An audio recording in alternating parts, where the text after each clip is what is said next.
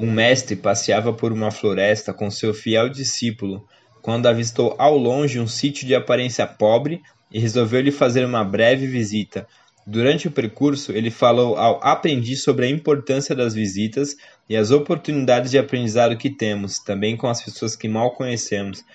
Chegando ao sítio, constatou a pobreza do lugar, sem calçamento, casa de madeira, os moradores um casal e três filhos, vestidos com roupas rasgadas e sujas.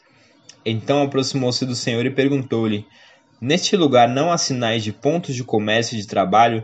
Como a sua família sobrevive aqui? O Senhor respondeu: Nós temos uma vaquinha que nos dá vários litros de leite. Uma parte do produto nós vendemos ou trocamos na cidade vizinha por comida e a outra produzimos queijo e coalhada para o nosso consumo. E assim vamos sobrevivendo. O sábio agradeceu, se despediu e foi embora. No meio do caminho, voltou ao seu discípulo e ordenou-lhe: Aprendiz, pegue a vaquinha, leve ao precipício ali na frente e jogue-a. O jovem arregalou os olhos e questionou o mestre sobre o fato de a vaquinha ser o único meio de sobrevivência daquela família. Mas como percebeu o silêncio do seu mestre, cumpriu a ordem, empurrou a vaquinha morro abaixo e a viu morrer. Anos depois, ele resolveu largar tudo e voltar àquele lugar, pedir perdão e ajudar a família. Quando se aproximou do local, avistou um sítio bonito, com várias árvores floridas, carro na garagem e crianças brincando no jardim. Ficou desesperado, imaginando que a família tivera de vender o sítio para sobreviver. Chegando lá, foi recebido por um caseiro simpático, a quem perguntou sobre as pessoas que ali moravam.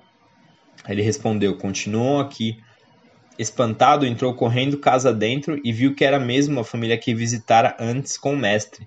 Elogiou o local e perguntou ao senhor, o dono da vaquinha, como o senhor melhorou o lugar e agora, está bem? Nós tínhamos uma vaquinha que caiu no precipício e morreu.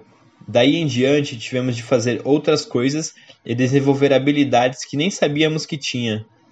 E assim alcançamos o sucesso que seus olhos vislumbram agora. Muitas vezes temos que nos desvencilhar do que estamos habituados, podermos conhecer nossas verdadeiras habilidades. Cada dia é uma oportunidade de refletirmos sobre a nossa vaquinha e empurrá-la morro abaixo.